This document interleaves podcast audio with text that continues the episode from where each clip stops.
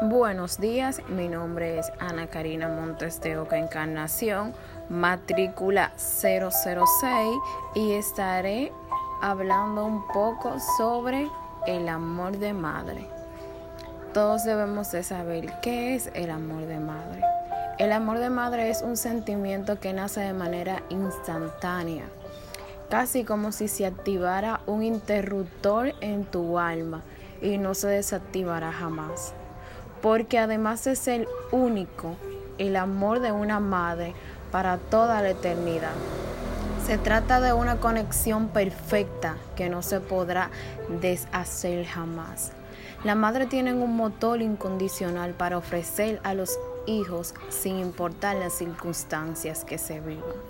El amor de una madre se tendrá siempre sin importar lo que pase, porque un hijo no tiene que ganarse el amor de una madre, simplemente lo tiene lo tendrá para siempre.